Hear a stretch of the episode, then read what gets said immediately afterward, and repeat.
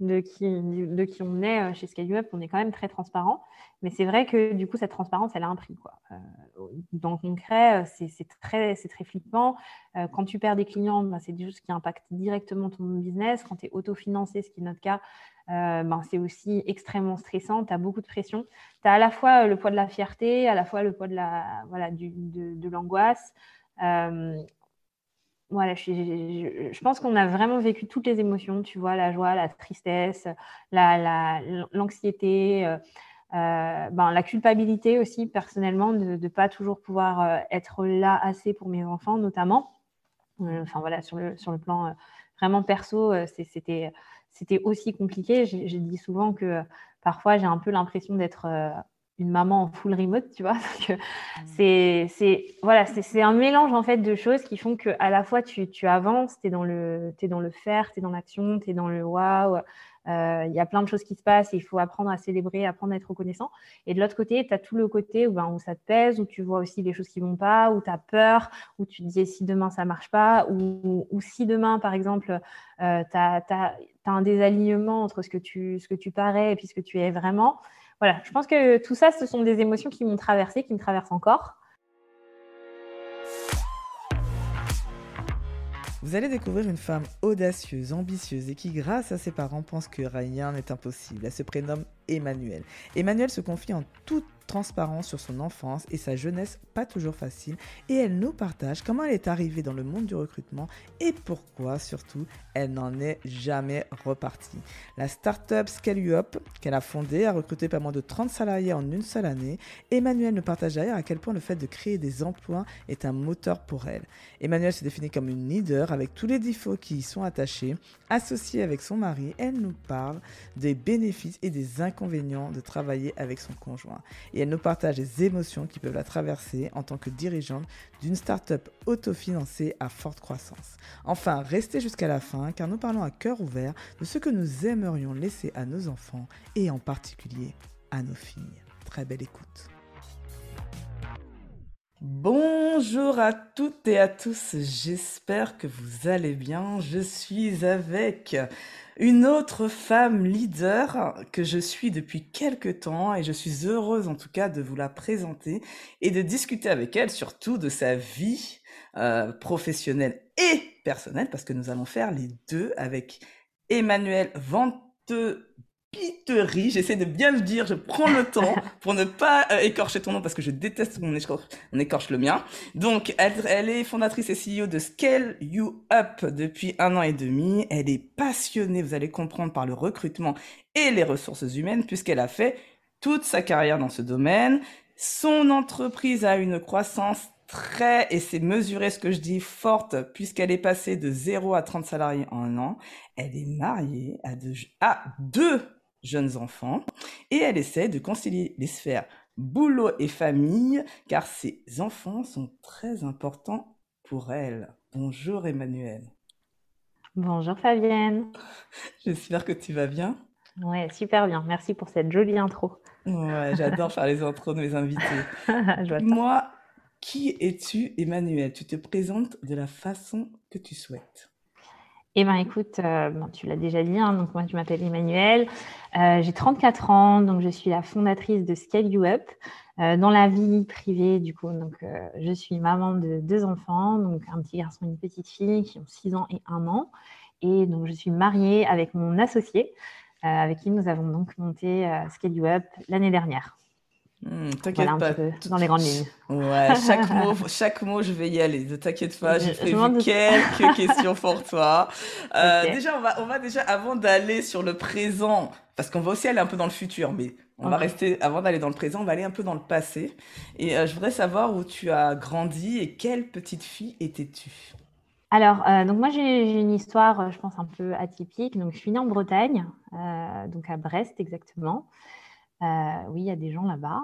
Et donc, euh, donc, je suis née à Brest, en fait, de parents euh, malgaches. Donc, mes parents, en fait, viennent de Madagascar. Ils sont arrivés un an à peu près avant ma naissance.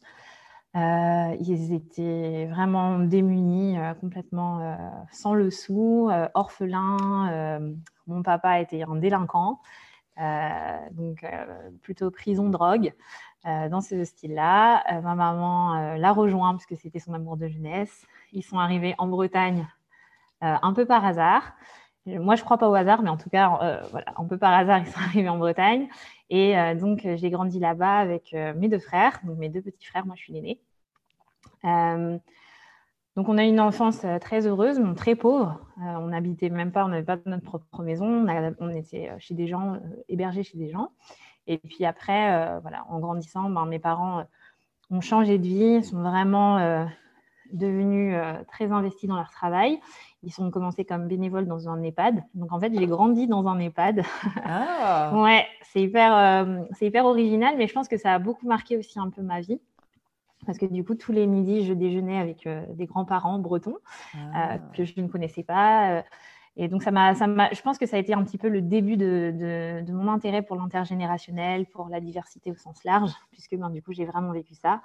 Nous, on était trois enfants de parents malgaches, mais qui ne nous ont jamais appris le malgache. Donc, on s'appelle Emmanuel, Yannick et Loïc. donc, c'est vraiment extrêmement poussé dans l'intégration. Et en fait, j'étais vraiment une petite fille ben, curieuse, très très douée à l'école. Euh, j'avais de l'avance à l'école très jeune, donc euh, du coup c'est quelque chose qui m'a beaucoup poussée aussi à faire des études, à m'investir aussi dans, l'école. Et puis, euh, qu'est-ce que je peux te dire d'autre? Voilà, j'étais une enfant joyeuse, pleine de vie, qui avait envie de faire plein de choses. Et je pense très poussée aussi par des parents pour qui rien n'était un peu impossible. En fait, eux, leur parcours était déjà assez extraordinaire dans, dans, un certain sens, hein, parce que ben, Aujourd'hui, ils sont propriétaires de leur maison. Euh, ils sont, enfin voilà, c'est un parcours un peu atypique aussi pour des immigrés euh, de cette génération notamment. Ils sont arrivés en parlant moyennement le français, et puis au final, mon papa a appris le breton, etc. Donc tu vois, c'était c'était un peu particulier, mais ils nous ont vraiment poussé en fait à, vivre de nos rêves, à vraiment euh, espérer dans la France aussi, à espérer dans l'autre, à essayer de s'intégrer au maximum, à pousser nos études. Et puis, euh, ben, on, a tous, euh, on a tous les trois fait des études alors qu'on était, euh, on vient d'un milieu où nos parents ne connaissaient pratiquement aucun métier, aucune école. On n'avait pas de famille en, dehors de, en dehors de nous, pas de grands-parents, etc. Mmh. Donc, voilà un petit peu le contexte dans lequel j'ai grandi. D'accord, super. Et je rebondis ce que tu, ce que tu disais euh, que tes parents, euh, c'est marrant parce que je, alors on n'a pas exactement la même histoire, mais je vois bien mes parents, ils ont fait le Bumidum, donc ils sont arrivés aussi euh, un peu en métropole aussi comme ça, sans franchement de famille. Mais c'est, c'est, quels étaient toi tes, tes rêves justement de petite fille vu que tout était possible? C'était quoi tes rêves quand tu étais petite Je pense que moi j'aimais, j'aimais vraiment tout. Enfin, tu vois, tout m'intéressait. Euh, je voulais être pâtissière au tout début parce que j'aimais beaucoup manger. Euh, et puis, euh, enfin voilà, tu vois, j'avais vraiment des rêves, mais qui n'étaient pas vraiment forcément liés à un métier. C'était plutôt, j'avais envie de vivre, envie de faire tout ce qui était possible, d'aller le plus loin possible. Je pense que être la meilleure, c'était quelque chose qui, qui m'animait beaucoup. mes parents étaient aussi sportifs de haut niveau, donc tu vois, on a un peu cet aspect compétition dans la famille qui nous a été inculqué hein, assez jeune. Donc ouais, j'avais vraiment ce côté-là euh, de vouloir aller jusqu'au bout de, mes capacités. Euh, c'était un peu, c'était plutôt ce côté-là, tu vois, sans forcément avoir un but précis euh, de carrière. Ce but-là, il est venu un peu plus tard quand j'étais en CM1, CM2, où j'avais un copain de ma classe dont le papa était avocat. Et il est venu intervenir du coup dans notre école. Et donc, c'est la première fois que j'ai rencontré un adulte qui faisait un métier que, qui me semblait hyper intéressant il a expliqué son métier. Il nous a dit combien il gagnait. je me suis dit, mais c'est ça que je veux faire. donc, donc, sincèrement, c'était vraiment ça le point de départ. Et je me suis dit, je veux être avocate. Je te promets que c'est vrai. donc, du coup, c'est drôle parce que, tu vois, assez petit, en fait, on avait vraiment une idée en tête. Donc, moi, je voulais être avocate. Mon frère, euh, mon petit frère, donc on a un an d'écart, il voulait être médecin. Et mon autre frère, il savait pas ce qu'il voulait faire. Mais bon, aujourd'hui, euh, il fait un métier qui lui plaît aussi beaucoup. Et en fait, on a tous suivi cette voie-là. Et c'était drôle parce que je pense que c'était des métiers que nos parents comprenaient. Donc, euh, du coup, ils étaient contents qu'on veuille faire ça et ils nous ont encouragés dans cette voie. C'est intéressant toujours ça parce qu'en fait euh, souvent euh, il y a notion aussi bon quand le rêve de petite fille puis après quand on grandit en fait on se rend compte qu'on fait faire plaisir à nos parents Euh, c'est euh, aussi important et c'est aussi euh, le côté élévation sociale, j'entends dans, dans, ce que tu dis. C'est nos parents en fait se sacrifient pour nous, pour qu'on puisse accéder à des études et puis nous on va transmettre, on pourra en parler parce que tout à l'heure on va parler des enfants, mais qu'est-ce qu'on se transmet justement? C'est encore autre chose à nos enfants et ça c'est encore une autre puissance, donc c'est intéressant. Ok, donc super. Donc en tout cas tu, tu, avais, alors ce qui est intéressant c'est que je commence à comprendre maintenant pas mal de choses qui viennent, tu vois, compétition, force. Euh, volonté, euh, se déplacer, tu vois, il y a des mots qui, euh, voilà, qui résonnent et qui me font dire, je commence à comprendre ton parcours, tu vois, ça me met des, des, des, moments, voilà, super intéressant. On va rentrer tout à l'heure dans un peu plus dans le détail. En tout cas, là, tu disais que quand tu étais petite fille, tu étais joyeuse, dynamique, ce que j'entends. Aujourd'hui, comment ton entourage te décrirait, tu penses? Euh, bah, ça dépend qui de mon entourage. Ah, j'ai fait toujours exprès de la, poser comme ça. Non, je, rigole. Savoir si on est différent dans le pro et dans le perso, quoi, tu vois. non, je, pense que globalement, les gens seraient d'accord quand même sur, euh, sur qui je suis. Je pense que je suis à peu près la même personne en, réalité euh, sur le plan pro et sur le plan perso. Ça n'a pas toujours été le cas, mais aujourd'hui, c'est le cas. Euh, donc, je, je, pense que je suis toujours joyeuse. Je rigole, je rigole facilement. C'est très important pour moi de rire. Euh, dans les situations difficiles comme dans les situations, euh, dans les situations légères. Enfin voilà, la vie elle est trop courte pour pas pour pas rigoler, je trouve. Euh, voilà, je suis quand même quelqu'un. Je pense que je ressemble à la petite fille que j'étais. Hein, j'ai juste grandi, mais, je suis toujours déterminée. J'ai toujours envie d'aller jusqu'au bout de, de ben, que ce soit de mes capacités ou aussi de, des projets qui sont qui sont offerts à moi. Et j'ai cette envie aussi de, pousser les gens à faire de même. Hmm. Donc, euh, à aller jusqu'au bout, à, faire de leur mieux, à vraiment se dépasser dans, ce qu'ils sont capables de faire, à s'étonner. Euh, je dirais que, voilà, de manière générale, les gens te diraient que je suis un leader hmm. fort, avec les défauts qui vont avec. voilà, le côté directif et le côté euh, on n'abandonne pas, ok? Je, veux que tu la refasses, mais en criant, s'il te plaît. Parce que là, on n'abandonne pas, ok? Voilà Là, c'est ça Il n'y a pas de timidité, quoi. Ok, non, mais je vois bien, je vois bien. J'ai ce côté un peu compète aussi, donc ça me parle. Euh, c'est le côté euh, rouge du, disque, c'est toujours intéressant. Qu'est-ce que... Tu... Alors, moi, ce que je vois, c'est que tu as toujours travaillé, j'ai regardé un peu ton parcours sur LinkedIn, hein, bien évidemment. Hein, je suis allée zioter et j'ai vu que tu as toujours travaillé dans les RH et le recrutement. Et je me suis demandé, euh, qu'est-ce qui t'anime dans ce secteur? Qu'est-ce qui fait que tu as.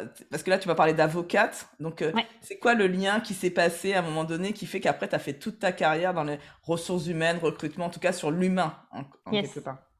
Alors, donc, avocat, c'était mon projet de départ quand j'avais 8 ans et je l'ai poursuivi euh, jusqu'au bout pratiquement, puisqu'en fait, j'étais vraiment décidée à être avocate. Je me suis dit que c'était fait pour moi, c'est un métier où il fallait convaincre, où il fallait parler, où il fallait, euh, où tu étais en lien avec les gens. En tout cas, c'était ça la perception que j'en avais quand j'étais à l'école primaire. c'était quelque chose qui, où ça, se requérait des qualités que je pensais avoir, à savoir la partie rédactionnelle, la partie relationnelle. Donc, voilà, ça me plaisait, la partie raisonnement logique, etc. Et donc, euh, j'étais assez alimentée aussi par des films qui me donnaient envie. Ah, donne-nous, euh, c'était quoi que tu regardais? C'était quoi les films que tu Non, j'en sais rien, mais tu sais, un peu tous les films que tu peux regarder, les films d'action, tu vois les avocats, c'est toujours génial. Enfin, tu me dis, ah, euh, oui, en tout cas, moi, c'était ça. la posture qu'ils ont, exactement. un peu, voilà. la posture, la robe, la voiture, c'est. Voilà. c'est tout ce qu'il me fallait. Donc non, en fait, ça m'animait beaucoup. J'avais vraiment envie de faire ça. Donc après mon bac, euh, bon, j'aurais pu faire d'autres euh, choses. Hein. Je te disais, j'avais vraiment des grosses aisances à l'école, mais j'ai choisi la fac de droit parce que c'était ce qui correspondait à mon métier d'avocat. Je, suis arrivée en master et c'est là que j'ai fait mes premiers stages. Et en fait, je me suis rendu compte que vraiment, ça ne me plaisait pas. Donc c'était très tard. Euh, pour ce que je n'ai pas raconté aussi, c'est que je travaille depuis que j'ai 14 ans, puisque ben, du coup, comme je viens d'une famille une famille qui n'avait pas les, moyens, en tout cas, de me payer des études ou quoi que ce soit. Je me finançais toute seule. Donc, j'ai commencé assez jeune et du coup, je travaillais beaucoup dans la vente, euh, etc. Et en fait, j'ai remarqué que j'avais une aisance un petit peu pour euh, le business. Et en fait, dans le métier d'avocat, en arrivant en stage, je me suis rendu compte que ça n'avait rien à voir avec l'image que je m'en ai fait faite. c'est intéressant ça. Ouais, c'est-à-dire que du coup, tu vois, ce que je voyais, c'était le haut de l'iceberg en fait. Donc, il y hmm. avait peut-être 10% du métier qui était concentré sur la partie plaidoirie, sur la partie euh, vraiment relationnelle. Et ben, le gros du métier, c'était beaucoup d'administratif, beaucoup de, de, travail un petit peu formalisé et qui finalement ben, me paraissait vraiment très éloigné de ma personnalité. Mmh. Donc finalement, j'ai renoncé à passer le concours et je suis, j'ai atterri en fait en école de commerce. C'était à côté de chez moi. Enfin bref, petit, petit concours de circonstances. j'ai vu de la lumière, je suis rentrée. Il restait une semaine pour passer le concours. J'ai passé le concours. J'ai été prise et donc j'ai intégré comme ça Audencia, donc une grande école qui était à côté de chez moi.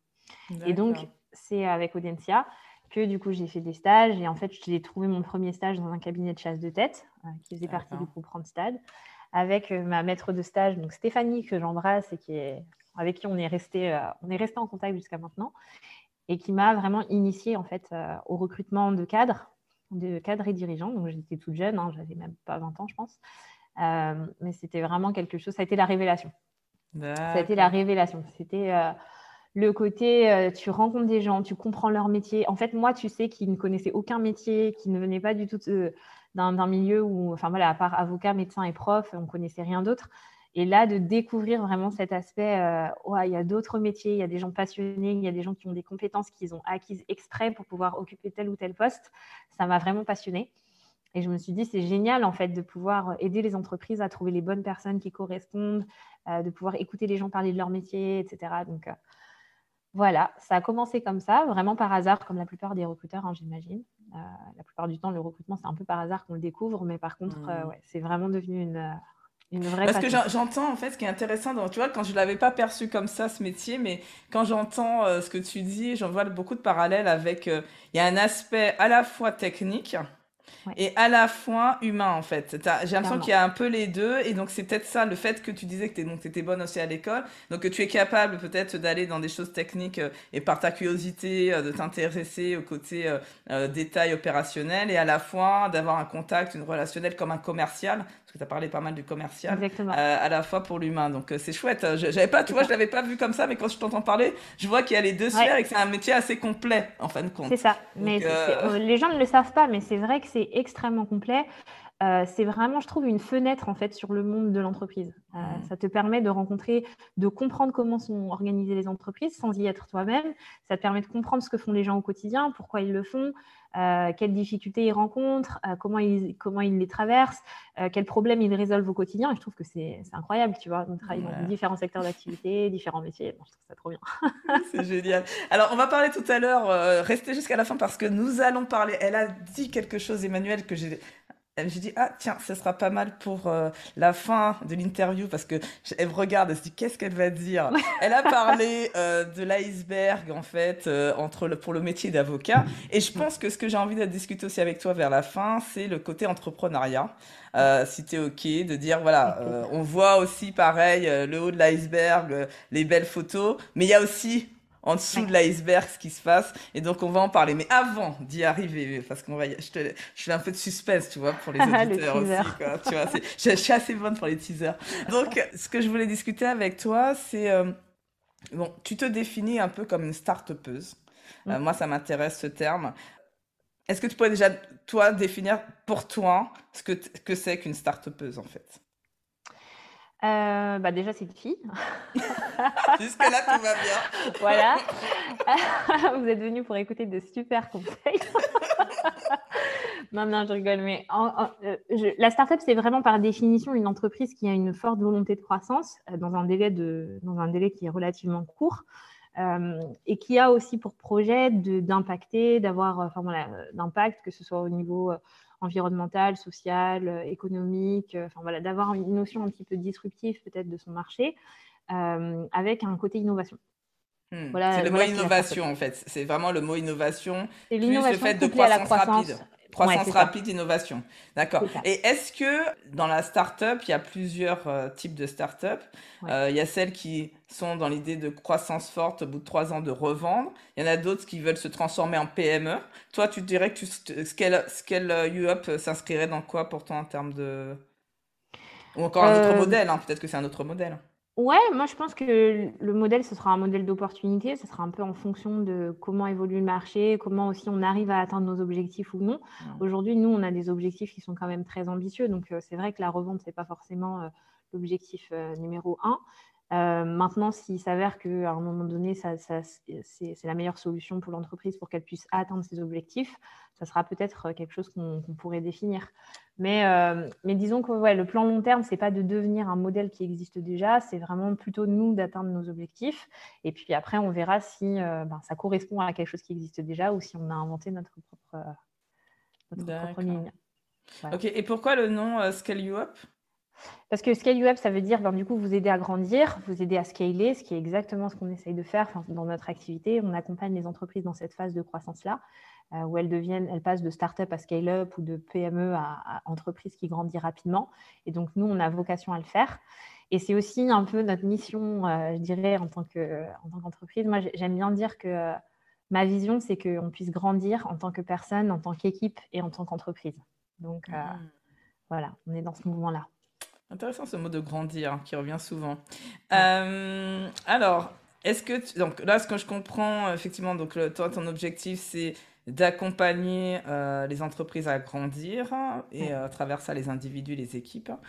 Est-ce que ton objectif, c'est de toucher de plus en plus de types d'entreprises ou ton objectif, c'était plutôt de faire de plus grosses entreprises? Tu vois, c'est quoi votre vision en fait pour Scale You Up alors, en termes de clients, notre vision, effectivement, c'est de travailler avec des entreprises qui ont cette volonté de croître, donc euh, qui ont une volonté de passer d'un point A à un point B. Euh, en termes humains et en termes aussi de projet, donc qui passent par le recrutement pour pouvoir atteindre ce point B. Donc ça, c'est notre, notre point commun. Donc par exemple, ça nous intéresse pas forcément de travailler avec des entreprises qui font que euh, remplacer leurs équipes parce qu'elles perdent leurs équipes. D'accord, donc ça, c'est pas dans ton, votre domaine. D'accord, voilà, ça, c'est pas ce qu'on fait. Mais par contre, les entreprises qui ont envie de passer d'un point A à un point B, peu importe le point A, euh, peu importe que ce soit des petites ou des grosses entreprises, ça, ça fait complètement partie de, de ce qu'on fait. Et toi, en fait, vous avez trouvé cette niche par rapport aux sociétés de recrutement ou d'intérim, etc., parce que c'est des métiers techniques que vous recrutez, c'est ça? Non, on ne recrute pas nécessairement que des métiers techniques. En fait, on recrute tous les métiers de l'entreprise euh, et en général des startups. Donc, ça peut être euh, du C-level, donc des cadres et dirigeants, mais aussi des sales, du growth, du, tech, product, data, euh, de la finance, des fonctions support. Donc, notre vocation, c'est vraiment de s'intégrer à l'entreprise et de prendre en charge l'intégralité de ses recrutements, peu importe le type de recrutement qu'elle a, qu'elle a à, fournir. D'accord. Ok. Il y avait, vous avez pas. Alors, alors je, je, vais faire dans l'autre sens. C'est quoi votre niche? Qu'est-ce qui fait que vous différenciez par rapport à un cabinet de recrutement? Qu'est-ce qui fait que parce que là vous avez une croissance forte, donc je pense que vous avez trouvé votre clientèle, hein, qui fait que vous avez autant de demandes, qui fait que vous grossissez. Donc, qu'est-ce qui fait que qui, tu penses qui fait qu'ils vont vers vous et pas vers les entreprises classiques? Alors je connais bien les cabinets de recrutement puisque du coup j'en viens, mais effectivement la vraie différence c'est que c'est quelque chose de personnalisé. Ce qu'on fait aujourd'hui avec Scale Web, c'est qu'on te dédie un talent acquisition manager ou un tech recruteur qui sera dédié à toi toute l'année ou sur 3 à 5 ans pour t'accompagner dans cette phase de croissance. Donc, c'est quelqu'un qui connaît ta culture, qui va mettre en place les process si tu en as besoin ah. et qui va gérer les recrutements en ton nom. Donc, c'est quand même très différent d'un cabinet qui va, lui, intervenir un peu, euh, enfin, pas un peu, qui intervient euh, au recrutement. Quoi.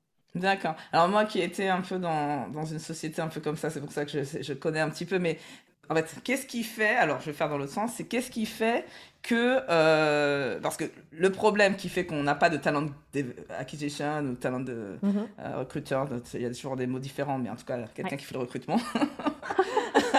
tu dis bien. c'est euh, non, parce a toujours des, plein de termes, quoi. C'est juste le chargé de recrutement euh, qui euh, qui euh, fait qui, ce qui est le problème, je trouve, c'est le turnover. C'est-à-dire que souvent, les gens ne restent pas longtemps dans l'entreprise, ce qui fait qu'en fait, tu changes, tu peux aussi changer de, de recruteur par la force des choses parce que les gens partent.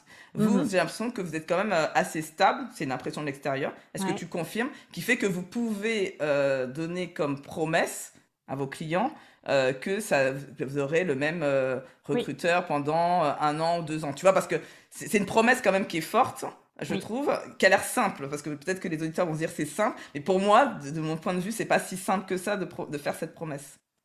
Ben, Aujourd'hui, c'est vrai qu'on a, on a cette capacité là parce qu'on on accompagne en fait un projet d'entreprise. Donc, c'est pas juste tu as un prestataire cabinet de recrutement et tu sais pas qui va s'occuper de ton dossier. C'est as une personne qui fait partie de ton équipe. C'est juste que ben, dans, le, dans le concret, elle fait partie de Scale You Up, Mais en fait, cette personne-là va connaître tes équipes en interne, va gérer pour toi.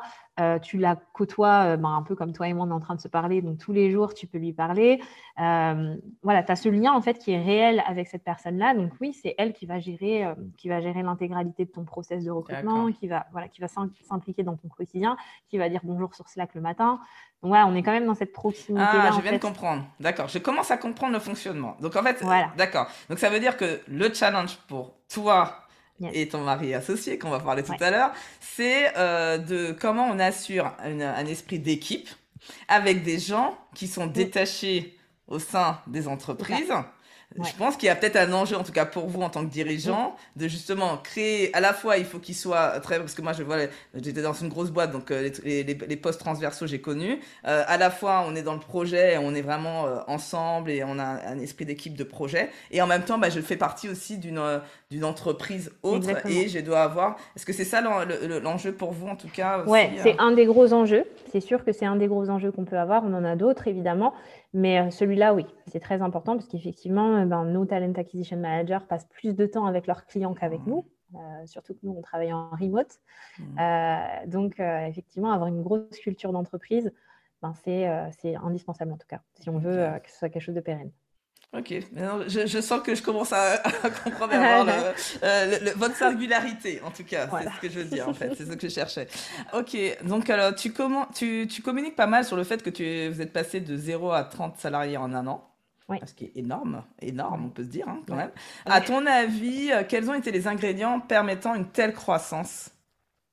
Alors, je euh, je, dirais quand même que dans un premier temps, il y a, le, côté euh, product market fit, hein, c'est-à-dire qu'on euh, est sur un secteur qui est, voilà, on a trouvé, on a trouvé la bonne idée, qui correspond à notre marché, qui correspond au bon timing. Donc il y avait déjà une corrélation, on va dire, d'événements un peu externes qui se sont bien alignés et qui ont fait qu'effectivement on était dans un secteur qui nous a permis de, dans un momentum un peu qui nous, qui nous a permis voilà, d'avoir cette croissance-là. Euh, si ta question elle est sur euh, le fait d'attirer les gens et de pouvoir avoir autant de personnes qui nous rejoignent, euh, ben c'est aussi une question que je me pose en fait, parce que c'est vrai. pourquoi êtes-vous là? Qu'est-ce qui fait que, vous avez signé Oui, pourquoi nous? Parce que moi, j'ai quand, même, quand même dans tes équipes quelqu'un avec qui j'ai travaillé.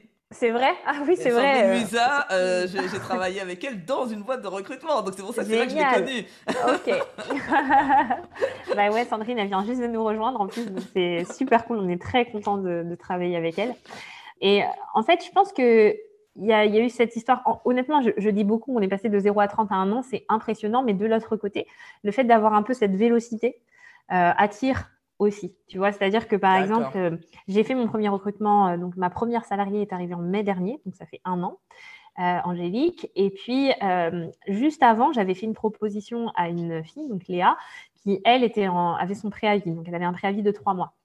Et hmm. quand je l'ai embauchée, je lui ai dit, écoute Léa, on n'est que trois, ben, j'espère que ça va te plaire. Elle a quitté son entreprise où elle était depuis longtemps, euh, elle a cru au projet, donc c'était quand même un peu fou comme pari, hein, tu vois, avec une petite start-up que personne connaît, etc. Juste un projet et, et, un rêve, on va dire. Et en fait, au, moment où elle nous a rejoints, donc en septembre, on avait déjà, on était passé déjà à plus de 10.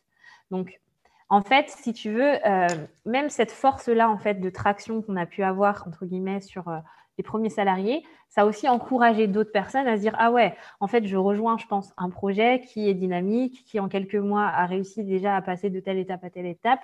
Donc, tu vois, ça, ça donne, je pense, un petit peu envie par rapport à une croissance qui peut être un peu plus lente hmm. et où tu, te dis juste, ben, je rejoins une petite entreprise. Là, c'est je hmm. rejoins une petite entreprise, mais qui a l'air de grossir vite. Euh, donc, potentiellement, peut-être que ça rend les choses plus intéressantes. Ça ne veut pas mm. forcément dire que ça l'est, mais en tout cas, je pense que ça contribue aussi au fait que les gens, euh, voilà, que, que, les gens remarquent quelque chose. Alors, ce que j'aime bien, en fait, alors pourquoi j'ai noté ça Parce que j'aurais pu noter plein de, de choses que j'ai vues, mais j'ai noté ça parce que je trouve que vous incarnez ce que vous communiquez. C'est-à-dire que, vu que vous faites du recrutement, de montrer que vous êtes capable de recruter 30 personnes en un an, Oui. Ça, ça, donne du sens en fait. Exactement. Tu vois ce que je veux dire? Parce que si imagine, euh, tu faisais du recrutement, tu vends du recrutement et que toi-même tu as du mal à recruter, toi il y aurait un petit, un petit problème, tu vois. Et donc en fait, euh, donc je trouve que ça a beaucoup de sens en tout cas pour moi de, de l'extérieur et je pense qu'il y a ça aussi, c'est-à-dire que euh, alors peut-être effectivement les, dix premiers c'était peut-être pas le cas, mais en tout cas aujourd'hui je me dis bah, quelqu'un qui a réussi, qui vend du recrutement et qui a réussi à faire de 0 à 30 en un an, bon il, sait de quoi il parle quoi. Il s'applique à lui-même les méthodes qu'il qu'il donne à ses clients. Donc moi, je trouve ça plutôt chouette. Donc si vous voulez faire appel au service, vous avez vu qu'il y a de la cohérence en tout, cas entre ce qu'elle dit et ce qu'elle fait. Donc ça, c'est plutôt chouette. Et moi, j'ai envie de parler, euh, si tu veux bien, Emmanuel, de, des émotions. Alors moi, c'est un sujet qui me fascine. Et moi, quand je vois une accélération, tu vois, j'imagine, euh, t'es dans, es dans, tu sais, la fusée Ariane, là, que tu, tu là, et que tu vas prendre léger, tu vois. Et, euh, et je me dis, à mon avis, tu as un mélange de peur, d'excitation, de plein de choses en même temps. Est-ce que tu peux nous dire quelles sont les, émotions, en tout cas personnellement, toi, euh, qui ont pu te traverser avec cette accélération? Alors, c'est une vaste question. je pense que c'est bien quand même que je dise un petit peu le contexte de tout ça parce qu'effectivement, il y a une grosse croissance. Mais à côté de ça, sur le plan perso, c'était un truc de fou parce que euh, j'ai accouché en mars dernier, donc en 2021. Euh, donc j'ai créé Scale Up, j'étais enceinte de huit mois pratiquement, fin de Covid, enfin c'était la fin du Covid. Euh, enfin voilà, une année très très difficile sur le plan business avec mon cabinet de recrutement que j'avais jusque-là. Euh, Scale Up qui démarre, mais du coup tu n'oses pas trop y croire, tu sais pas trop, et en même temps c'est pas du tout le bon contexte finalement pour que ça démarre parce que ben moi j'étais enceinte, j'avais plus de trésor pour embaucher qui que ce soit, donc voilà c'était c'était déjà en fait, euh, tu es, déjà partagé entre l'euphorie de ouais, ça marche et à la fois le oh, ça marche, tu vois. Alors, comment est-ce que tu vas gérer ce truc-là? Euh, Et puis, euh, bon, quelque part, ça a été tout le temps ça, toute, toute, cette année, puisque là, ça fait vraiment un an que c'est complètement fou, du coup, entre, voilà, entre l'arrivée d'Angélique l'année dernière, le 27 mai, et maintenant. Euh, et ça a été un mélange de, tout, en fait. C'est vraiment euh, les montagnes russes. Euh, tu as, l'euphorie quand tu as des bonnes nouvelles, tu as la crainte tout le temps que ça s'écroule, parce que honnêtement, bah oui, tout peut s'écrouler. Quand j'ai embauché Angélique, je lui ai dit, écoute, ben, je, te prends, mais honnêtement, si on perd nos clients, je ne pourrais pas te garder. Donc, je lui ai dit dès le départ, enfin, super la, super la promesse. Mais moi, Non, mais au moins, tu es honnête. C'est plutôt chouette. Ah ben là, de toute façon, oui, je pense que ça, après, ça fait vraiment partie aussi de de qui, on est euh, chez ScaleUp, on est quand même très transparent. Mais c'est vrai que du coup, cette transparence, elle a un prix. Quoi. Euh, dans le concret, euh, c'est très, très flippant. quand tu perds des clients, ben, c'est des choses qui impactent directement ton business. Quand tu es autofinancé, ce qui est notre cas, ben, c'est aussi extrêmement stressant. Tu as beaucoup de pression. Tu as à la fois le poids de la fierté, à la fois le poids de la voilà, de, de l'angoisse voilà, je, pense qu'on a vraiment vécu toutes les émotions, tu vois, la joie, la tristesse, l'anxiété, la, euh, euh, ben, la culpabilité aussi, personnellement, de ne pas toujours pouvoir euh, être là assez pour mes enfants, notamment.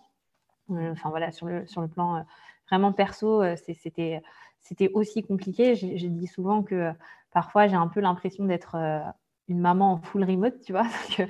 Mmh. c'est, voilà, c'est, un mélange en fait de choses qui font que à la fois tu, tu avances, tu es dans le, es dans le faire, tu es dans l'action, tu es dans le waouh. Euh, il y a plein de choses qui se passent, il faut apprendre à célébrer, apprendre à être reconnaissant. Et de l'autre côté, tu as tout le côté où, ben, où ça te pèse, où tu vois aussi les choses qui vont pas, où tu as peur, où tu te dis si demain ça marche pas, ou, ou si demain, par exemple, euh, tu as, un désalignement entre ce que, tu, ce que tu parais et puis ce que tu es vraiment voilà, je pense que tout ça, ce sont des émotions qui m'ont traversé, qui me traversent encore. Ouais, je dirais que c'est un, gros shaker avec tout ça. Avec tout ça dedans et tu sais pas le goût du cocktail, tu vois. Ouais, c'est ça. Mais c'est aussi dire ça, c'est que voilà, il y a, y a des, des, bons. Parce qu'il y a la fierté, comme tu dis, qui est, qui est très forte et qui pousse et qui tire. Et le fait qu'on a envie d'aller plus loin, tu es une compétitrice, tu disais, donc euh, ça, ça pousse. Mais ça n'empêche pas d'avoir quand même toutes les émotions, les doutes, les, euh, les questionnements euh, et puis les angoisses aussi, parce que c'est aussi des lourdes responsabilités que vous avez, puisque embaucher, c'est aussi euh, c'est aussi de la pression en plus que d'être freelance tout seul, tu vois. Donc, euh, euh, donc c'est quand même bien d'être d'être à deux. Et, alors, tu là, tu donc tu es associé avec ton mari, d'après ce que j'ai compris, parce que est-ce, comment tu le vois, toi? Comment tu, te, tu perçois ça? C'est-à-dire, il euh, y a des gens qui disent être associés avec, en famille, ça peut être compliqué. Il y a d'autres qui disent c'est génial parce qu'on se comprend. Toi, comment ça se passe? Comment vous avez trouvé un équilibre? Où est-ce que vous, êtes en train de le chercher toujours, tu vois?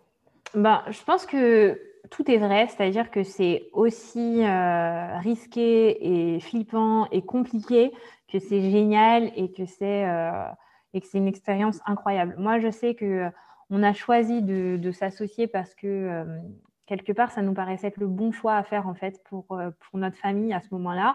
Mon mari, il a pas du tout, enfin, il, vient pas du tout d'un cercle entrepreneur. Lui, il était salarié aussi pendant pendant très longtemps.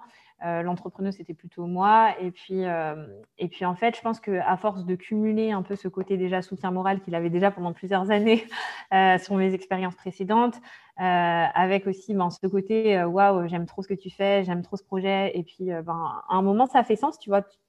Tu, te dis simplement que ben voilà, tu as déjà affronté. Nous, on est mariés depuis 13 ans, hein, donc on n'est pas un, baby couple. Euh, on a eu l'occasion de faire plein de trucs ensemble, de se connaître. Euh, on a, on a des enfants, on a, des projets immobiliers. Donc, on a, voilà, on a fait pas mal de trucs. On, a galéré aussi beaucoup. On a eu beaucoup aussi de, coups durs. Donc, je pense qu'on on, s'est dit, euh, ben voilà, c'est notre nouveau projet et je n'avais pas envie de le vivre tout seul parce que, voilà, comme je t'ai dit, je venais d'accoucher, j'avais un enfant, la croissance prenait et c'était important pour moi de, pouvoir l'avoir euh, qui soit là, qu'on partage ça ensemble et que voilà, qu'on affronte ça. Donc, euh, c'est un peu dans cette optique-là qu'on s'est mis. Euh, peut-être que c'est très différent de d'autres personnes qui, se, qui s'associent avec leur, leur mari ou leur femme. Nous, c'était, c'était vraiment ce qui nous paraissait être le meilleur choix, en tout cas à l'instant T, au vu de nos, de nos emplois du temps, parce que ça, c'était, ça me paraissait dur, tu vois, d'être à 100% ou 1000% investi, comme quand tu peux l'être dans une, dans une start-up, plus mes enfants et que lui soit à 1000% ou à 150% mmh. sur un autre projet. C'était, euh, voilà, j'avais pas envie que ça nous sépare, lui non plus. Donc, on a préféré euh, s'investir ensemble dedans. D'accord. Et, on arrive à faire la, séparation dans les discussions. Moi, c'est ce qui m'intéresse. Quand on discute, est-ce qu'on arrive à se dire, euh, là, on parle plus boulot ou est-ce que c'est tout le temps... Euh, Franchement, je pense que ça dépend des gens. Personnellement, moi, j'y arrive, mais mon mari, par exemple, il n'y arrive pas du tout. Lui, il le vit très mal. Voilà, pour être honnête, euh, entre nous deux, c'est pas pareil. Moi, en fait, je suis, je suis quelqu'un de passionné. Donc, en fait, je peux te parler tout le temps des trucs qui me passionnent. Lui, il a besoin de faire une coupure. Et comme moi, j'arrive pas à en faire, je pense que voilà, c'est c'est beaucoup plus difficile pour lui. Donc en fait, on essaye de mettre un peu des règles du jeu que j'enfreins très largement. Moi, jusqu'au bout, tu es, honnête, c'est bien. bien ouais, mais franchement, c'est nul. ne faites pas comme moi. non, ne faites pas comme moi. En fait, j'ai voilà, moi je pense que j'arrive à faire la part des choses. Tu vois, le fait que, par exemple, si on a des choses à se dire au niveau travail, moi, ça n'affecte pas la façon dont je le vois lui après en tant que mari ou inversement. Hmm. Mais en revanche, lui, c'est pas pareil il ne vit pas pareil. Donc ça, je pense que c'est super important de réussir à, ben, à, tenir compte aussi de l'autre. C'est pas parce que toi, mmh. tu y arrives bien. Bien sûr. Pour l'autre, c'est simple, quoi. Donc euh, voilà. Pour l'instant, je suis pas encore très bonne dessus. Mais euh, voilà, je vais y travailler. Mmh. Ou pas. voilà. Non, si, si, je vais y travailler. Je vais y travailler. Euh, ok. Alors, il y a, y a donc alors, ce que, j'ai trouvé intéressant, en tout cas, euh, quand j'ai commencé à te découvrir, Emmanuel, c'est euh, tous les écrits que tu fais, mais plutôt perso. Alors, je ne sais pas si tu le fais sur LinkedIn, parce que je vois pas tous tes posts sur LinkedIn, mais je vois plus sur Instagram, par exemple, mhm. euh, sur le fait que tu donnes justement les dessous aussi de l'iceberg. Tu parles aussi de ton hypersensibilité, de, de, de choses que tu que tu peux vivre et justement tout ce que tu, tu viens de dire, les émotions qui, euh, qui, euh, qui nous traversent. Euh, qu'est-ce qui te fait tenir en fait? Qu'est-ce qui te fait quand même avancer avec malgré justement les desiderata Parce qu'il y a des moments c'est plutôt down, je vois bien, tu vois. Qu'est-ce qui, qu'est-ce qui te permet de tenir et de continuer en fait? Bah, en tout cas, moi, je suis pas du tout insubmersible. Hein. Je, pense que comme tout le monde, euh, voilà, il y a des moments où c'est très compliqué, où c'est difficile, où du coup, tu te demandes un petit peu aussi si ça vaut le coup de faire tout ce que tu fais, parce que euh, c'est vrai qu'il y a énormément de, ben, énormément de coups, durs. Il y a beaucoup d'incertitudes. Il faut savoir dealer avec ça. C'est pas forcément simple. Euh, maintenant, je pense que un des gros moteurs que j'ai aujourd'hui, enfin, qui fait un peu partie de ma vie, c'est le sens des responsabilités déjà. Euh, parce que euh, j'en avais un petit peu parlé dans un post, tu sais, sur, euh, sur LinkedIn, mais c'est vrai que être freelance, je trouve ça génial. Je l'ai été, hein, donc j'ai été très longtemps tout seul. Donc, je, trouve ça génial pour la soif de s'accomplir, pour la soif d'entreprendre et pour la liberté aussi que ça donne. Mais je trouve que créer de l'emploi, en tout cas pour moi, c'est vraiment un moteur qui est très important et qui fait que tu, du coup, tu as aussi un impact concret, tu vois, dans la vie des gens le travail, le recrutement de manière générale, hein, c'est quand même 70%, 80% de la vie des gens. Donc, euh, quand tu as la possibilité en fait, de donner un emploi à quelqu'un qui euh, ben, voilà, n'aurait pas forcément eu sa chance, euh, ou alors même de donner un emploi à une personne qui, avait un travail qui, auparavant été un peu toxique ou pas forcément intéressant, ou en tout cas qui ne valorisait pas à, à 100%, et puis qui arrive aujourd'hui dans une entreprise où ben, on l'apprécie pour qui il est, on lui donne la possibilité de s'exprimer, etc. je trouve ça extrêmement gratifiant. Et euh, finalement, c'est vraiment aujourd'hui un émoteur. C'est le fait de me dire, OK, c'est vrai que je, pourrais gagner plus ou autant euh, en étant freelance euh, et avoir moins de stress, avoir moins de responsabilités, mmh. avoir moins aussi ce, enfin, voilà, cette épée de Damoclès au-dessus de la tête. Mais de l'autre côté, pour moi, c'est ça le sens en fait d'entreprendre. Pour moi, mmh. entreprendre, c'est aussi avoir un impact concret dans la vie des gens et pas juste business. Donc voilà, c'est une vision très personnelle, hein, mais, c'est vraiment quelque chose qui me, qui me tient. Tu vois, c'est un peu, ben voilà, comme quand tu as des enfants, euh, il y a des matins, tu te dis un peu pourquoi j'ai des enfants. Ma vie, elle était très, très bien aussi avant. Euh, et c'est vrai, mais de l'autre côté, tu vois, tu as aussi des joies en tant que parent que tu peux pas avoir quand tu n'as pas d'enfants. Tu peux pas connaître ça. Et euh, voilà, c'est un petit peu similaire. C'est, je pense, une fois que tu as franchi ce pas-là d'avoir des salariés, d'avoir des gens qui comptent sur toi et que toi aussi, tu comptes sur ces personnes, ben, du coup, euh, voilà, tu envie d'aller jusqu'au bout, tu as, envie de, as envie de réussir. Et euh, aujourd'hui, moi, là, c'est ça qui me drive. C'est vraiment mes, mes collaborateurs, que j'embrasse d'ailleurs. Salut.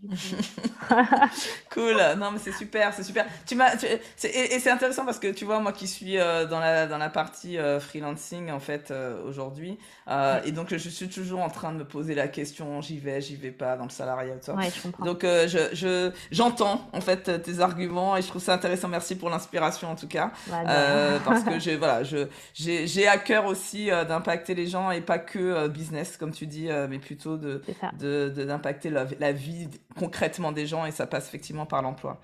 Euh, quand, alors ça c'est, ce qui est intéressant, c'est que tu as fait un peu un parallèle avec les enfants, donc je veux bien qu'on termine avec ça, la famille, parce que c'est aussi une valeur forte pour moi. Tu as une petite fille, c'est ça? Il y a un garçon et une fille? Un garçon et une fille, ouais. Ouais, c'est ça. Euh, parce que déjà, je voulais parler des filles. Moi, je vais m'intéresser aux filles parce qu'on est dans Femmes et Leaders. C'est pas pour rien. euh, parce qu'en fait, aujourd'hui, les filles, elles abandonnent beaucoup les sciences et la tech. Tu vois, euh. Et on essaie de voir comment on incite les femmes et les filles à aller de plus en plus vers les sciences. Parce que ouais je vais dire un truc euh, très très simple. Pour moi, je suis très pragmatique moi dans la vie. C'est-à-dire que moi, je ne veux pas des algorithmes qui soient faits que par des hommes en fait, tout simplement. Mhm. Euh, voilà, c'est juste ça. D'accord, c'est très pragmatique parce qu'on ne sait pas les algorithmes. En fait, on peut faire faire ce qu'on veut à un algorithme parce que j'ai travaillé dans, dans, tout ce milieu-là, donc je sais très bien. Et donc, je sais pourquoi je dis ça. Donc, la, la, la, de, de, de, de, ce point de vue-là, c'est te dire que toi, euh, est-ce que tu penses, parce que toi, tu en plus, tu es dans le milieu de la tech, donc euh, comment ça se passe les femmes et comment on peut justement euh, œuvrer, tu vois, pour que plus de femmes osent aller dans ce domaine-là et soient plus présentes dans, dans les milieux de la tech est-ce que toi, tu as un avis sur ça? Euh, ben, En tout cas, moi, mon avis, c'est vraiment que je pense que les rôles modèles, c'est toujours très, très utile. Euh, alors, pour, prendre mon, exemple perso, hein, je te dis que moi, j'étais plutôt une, petite geek, entre guillemets, euh, déjà petite. J'ai réparé des ordinateurs très jeunes, donc c'est vraiment un truc qui me plaisait beaucoup. Euh, aujourd'hui, enfin voilà, j'évolue euh, dans le milieu du recrutement, mais toujours avec un petit côté texte. C'est moi qui fais tous les sites internet de toutes les entreprises. Enfin, tu vois, j'ai vraiment ce côté. Euh, j'aime bien mettre les mains dans le cambouis. J'aime bien comprendre ce qu'on fait. Les algos, je travaille avec mon équipe tech tous les jours dessus.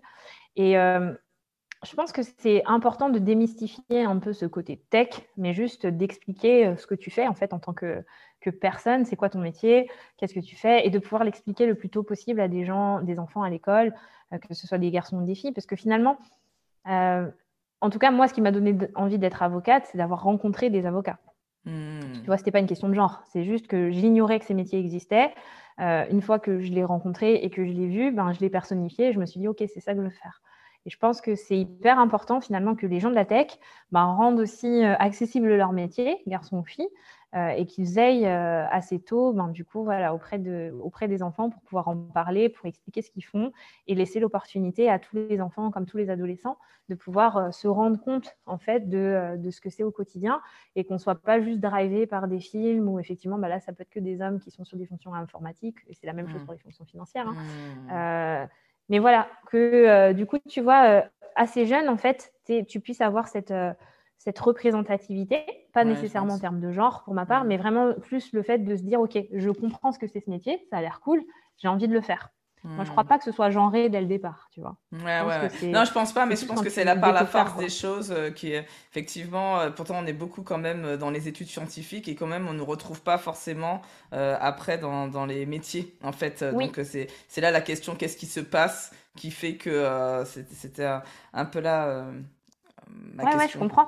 Mais euh, c'est parce que je me dis que, honnêtement, quand est-ce que découvres en fait les métiers d'ingénieur ou quand est-ce que tu les découvres ces métiers-là? Souvent, c'est un peu tard, tu vois. Mmh, je trouve que si tu les découvrais beaucoup plus jeunes, euh, ben, il y a quand même de fortes probabilités, à mon sens en tout cas, que ben, l'intérêt euh, s'éveille aussi chez les petites filles. Mmh. Puisque ben, voilà, c'est des métiers qui sont hyper intéressants et c'est peut-être juste qu'ils ne sont pas assez, euh, assez mis en avant avec des explications. Exactement, avec des explications concrètes de ce que tu fais, tu vois. Ouais, c'est ça, ouais. Et euh, ce qui est intéressant, c'est. Euh, parce que moi, je pense beaucoup à ma fille souvent, tu vois.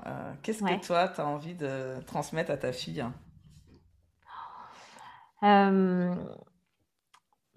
Qu'est-ce que j'aimerais transmettre à ma fille? Bah, Un tas de choses, hein, mais déjà vraiment.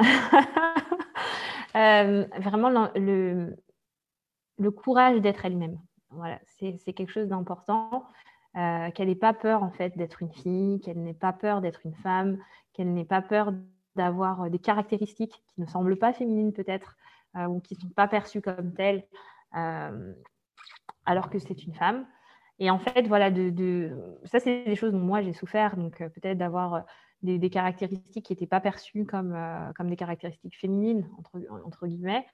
Euh, et donc d'avoir vraiment tout le temps la sensation de devoir rentrer dans un moule, etc., de, devoir ressembler à quelque chose qui, au final, ben, dans lequel moi, je ne me reconnaissais pas. Mmh. Euh, ben voilà, j'aimerais que ma fille, elle, elle se sente libre de pouvoir être elle-même, qu'elle trouve ça bien, de pouvoir être comme elle est, peu importe ce qu'elle deviendra. et puis, j'aimerais lui transmettre l'envie aussi d'aller de, le plus loin possible, de faire, ce de faire de son mieux. Quelque mmh. chose d'important. Et peu importe ce que peu importe ce qui est le mieux finalement. mais, euh, mais que voilà, elle soit, elle soit fière d'elle. Hmm. On revient avec le mot fierté, on finit avec le mot fierté. On a commencé par le mot fierté, on finit avec le mot fierté. Ça va être, Il va être dans le titre, je pense, de l'épisode. euh, c'est toujours intéressant de, de... Tu sais, j'ai une, une réflexion sur... Euh, c'est quoi changer le monde tu vois euh, je me suis dit parce que j'ai un petit côté philosophique de temps en temps ça me prend. Ouais, c'est bien. Et, et, en fait je me suis dit en fait j'ai commencé à comprendre que je change déjà le monde ne serait-ce que par mes enfants. C'est-à-dire que mes, mm. mes parents ils ont changé le monde et je pense que c'est un peu comme toi parce qu'ils m'ont donné euh, la possibilité d'accéder. Donc j'ai changé de niveau social euh, grâce à mes parents qui ont fait des sacrifices pour que je sois où je suis. Et moi, en fait, ce que je me transmets à mes enfants, c'est le fait de ne pas passer par cette case où j'ai fait plaisir à mes parents et après j'ai trouvé ma voie, mais de passer directement à oser être soi, qui est le nom de ma boîte, mm. oser être. Euh, c'est pas pour rien. Et en fait, c'est euh, cette, cette, euh, je me dis déjà, mes enfants, la façon qu'ils gèrent leurs émotions, la façon qu'ils voient le monde, la façon qu'ils osent faire des choses. Il n'y a rien qui leur paraît impossible. Et pourtant, tu vois, je suis, mon mari est d'origine libanaise, moi je suis antillaise, donc ça fait déjà un melting pot, le nom de famille, le machin, la couleur de peau. Bon, bref, ils ont déjà la diversité intégrée en, voilà, en eux. et, et je me dis, ils se rendent même pas compte, en fait. Tu vois, ils sont mm. tellement bien dans leur basket, il n'y a pas de. Voilà.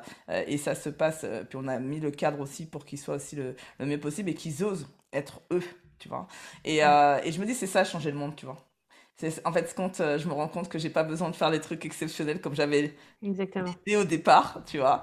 Et en fait, euh, voilà. Donc, je, je, partage ma philosophie du, du moment. J'espère que ça va vous inspirer aussi, les auditeurs et les auditrices. En tout cas, c'était ma philosophie dans ce moment, c'est dans mes pensées. Donc, euh, voilà. Donc, si jamais on veut te contacter, Emmanuel, où peut-on te joindre pour te dire que cet épisode nous a inspiré et tout On peut te joindre où?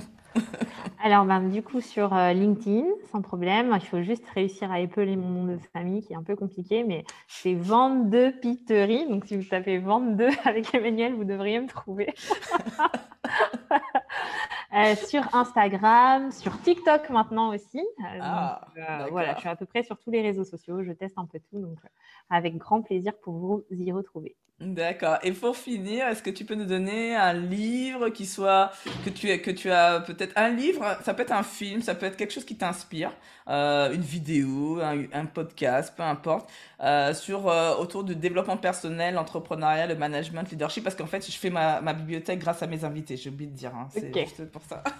ça m'évite de chercher, tu vois. un livre qui t'a marqué, un livre qui t'a marqué ou que tu es en train de lire, peu importe. Ouais. Euh, alors, ma ressource préférée, donc moi j'en ai deux que j'aime vraiment, vraiment beaucoup. Euh, mon livre vraiment fétiche que j'aime trop, c'est Comment se faire des amis de Dale Carnegie. Hmm, faut que vraiment que je l'achète. Celui-là, c'est pas la première fois qu'on me le donne. Franchement, il est incroyable. Il est vraiment trop bien. Ça aide vraiment à, tisser des relations qui soient, euh, qui soient intéressantes pour le plan business et, et perso. Et je trouve que voilà, quand on est un peu, tu sais, quand, enfin, dans la culture française, c'est toujours un peu difficile de dépasser le cadre. Euh, business et puis d'arriver dans le cadre pro, enfin, tu as des séparations qui sont très, très, très, euh, hmm. très marquées. Et euh, finalement, dans ce livre, tu vois, tu as, vraiment plutôt ce côté, euh, ben, juste sois toi-même, en fait, au business et, et, et, euh, mmh. et, dans, le perso. Et puis, ben, tu verras que tu as des relations qui sont intéressantes, donc ça, c'est cool. Et je dirais ben, Hard Things de Ben Horowitz. Ah, je pas ça. Ah, franchement, il est génial. C'est un livre qui parle vraiment du côté difficile de l'entrepreneuriat, des situations concrètes et pragmatiques que tu rencontres quand tu es entrepreneur et qui font mal, comme devoir renvoyer des personnes, comme ben, gérer des coups durs. Euh, et je trouve que c'est euh, enfin, voilà, c'est un, un, livre qui m'a beaucoup, beaucoup plu, avec plein de références hip-hop en plus pour ceux qui aiment le hip-hop. Ah, euh, D'accord. c'est génial. Ok, super, merci en tout cas pour, euh, pour ça. Donc, euh, je, je, je, je, vais étoffer ma bibliothèque, donc merci pour ça et merci aussi pour euh, les auditeurs. Et, et c'est vrai que le, la partie réseautage, là, j'ai prévu d'interviewer parce que j'ai créé une nouvelle rubrique qui s'appelle Les spécialistes dans le podcast, qui sort le lundi de temps en temps, là. Et je vais interviewer Arnaud Gazet, Arnaud Gazet qui a créé Reefer. Euh, justement pour aider au réseautage et euh, il a envie de bouger aussi les lignes sur euh, le réseau, le réseautage en France parce que on est encore fébrile hein, sur le réseautage donc il faut qu'on y aille. voilà. Donc moi je suis une femme de réseau donc j'adore ça. Donc j'ai décidé de, de l'inviter dès qu'il a accepté donc on je l'interview bientôt. Ah, donc pour finir, j'espère que tu as passé un bon moment. En tout cas, moi, j'ai passé un très bon moment. C'était vraiment cool. Et alors, le petit rituel de mon podcast, c'est que c'est toujours, mais toujours l'invité qui a le dernier mot. Donc, moi, je dis au revoir aux auditeurs et je te laisse la dernière phrase à dire. Donc, euh, je vous dis en tout cas merci à tous d'être restés jusqu'au bout de cet épisode. Je vous dis à très vite et je laisse le dernier mot de la fin à Emmanuel. Merci à tous euh, d'avoir écouté et puis euh, bon courage pour tout ce que vous entreprenez. Soyez vous-même et brillez. Attendez, attendez, ne partez pas tout de suite. J'ai besoin de vous encore quelques secondes. Vous pouvez soutenir ce podcast afin qu'il puisse continuer d'exister de façon totalement gratuite. La première consiste à mettre une note et un avis sur Apple Podcast ou Spotify. Vous retrouverez les liens dans le résumé de l'épisode. La seconde consiste à parler autour de vous de ce podcast et à envoyer un épisode que vous avez aimé. Cela me rendra happy. Et si vous avez des questions ou des commentaires sur un ou plusieurs épisodes du podcast, rejoignez-moi sur les réseaux sociaux en recherchant Fabienne Woltor. Je suis très présente sur LinkedIn et Instagram.